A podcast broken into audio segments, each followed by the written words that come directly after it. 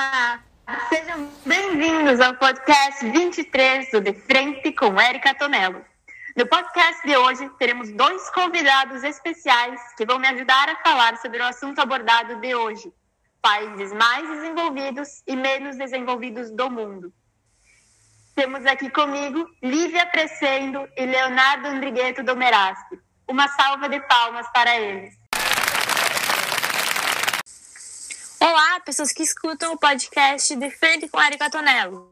Eu sou a Lívia Presendo, estudante de Geografia da, na UFSC, e eu sou a convidada responsável pela Noruega, o país com o maior IDH do mundo. Bom dia, boa tarde, caros ouvintes. Olá, companheira Lívia, companheira Érica. Muito obrigado pelo convite. E hoje eu estarei falando sobre a Suíça, o país com o segundo maior IDH do mundo. E eu, então, para completar, vou falar sobre a Eritreia. Vamos para o podcast? Uh, Leonardo, eu estava aqui passando pelas anotações e ouvi IDH. O que seria isso? Bom, o IDH é o Índice de Desenvolvimento Humano. É uma medida que vai de 0 a 1, publicada todo ano pela ONU, e ela mede o desenvolvimento de cada país. Ela é feita a partir de três fatores que nós vamos aprofundar daqui a pouquinho. Lívia, é com você. Então, eu vou começar falando sobre alguns aspectos gerais da Noruega, para poder entender por que o IDH de lá é o maior do mundo. A Noruega é um país europeu que fica na Península Escandinava. Faz fronteira com a Finlândia, a Suécia e também com a Rússia. A população norueguesa é composta por 4,8 milhões de habitantes. Segundo o um relatório divulgado pela ONU em 2019, o Índice de Desenvolvimento Humano, que é o IDH, do país é de 0,954, que é considerado muito alto e, portanto, também o maior do mundo. O país oferece bons serviços de educação, saúde, segurança e saneamento. As consequências dessa política são os excelentes indicadores sociais. A expectativa de vida é de 82,3 anos, a média de anos na escola é de 12,6 e o PNB, que é o Produto Nacional Bruto per capita, é de 68 mil dólares. E como é que são os aspectos gerais aí na Suíça, Leonardo? Bom, a Suíça é um país que fica também na Europa, no centro da Europa, e faz fronteira com a Alemanha, França, Itália, Áustria e Liechtenstein.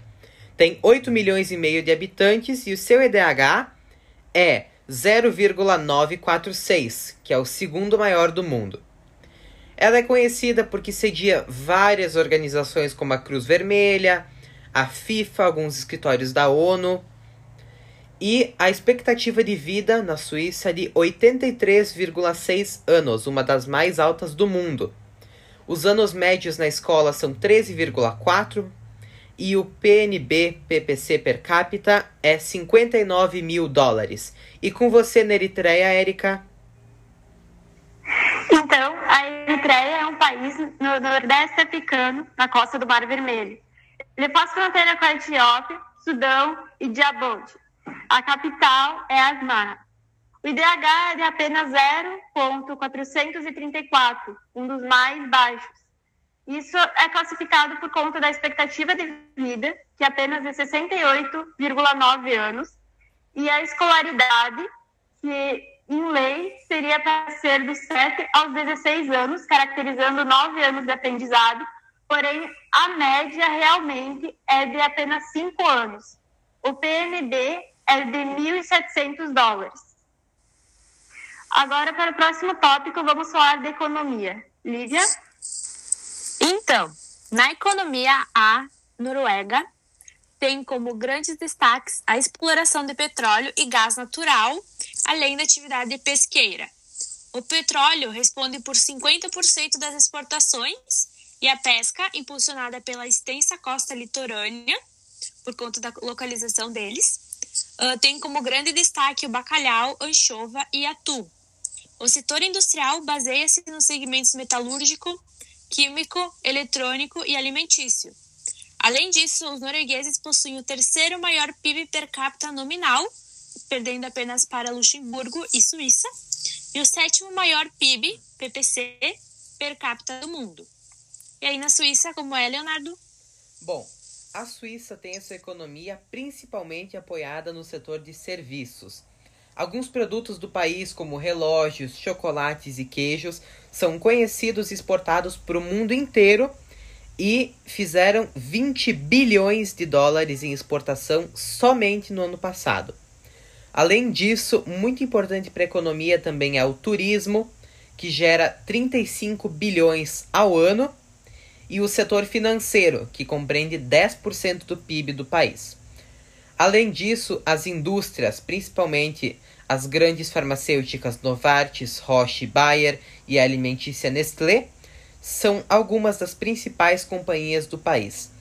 A Suíça tem o segundo maior PIB per capita nominal e também o segundo maior PIB per capita PPC do mundo.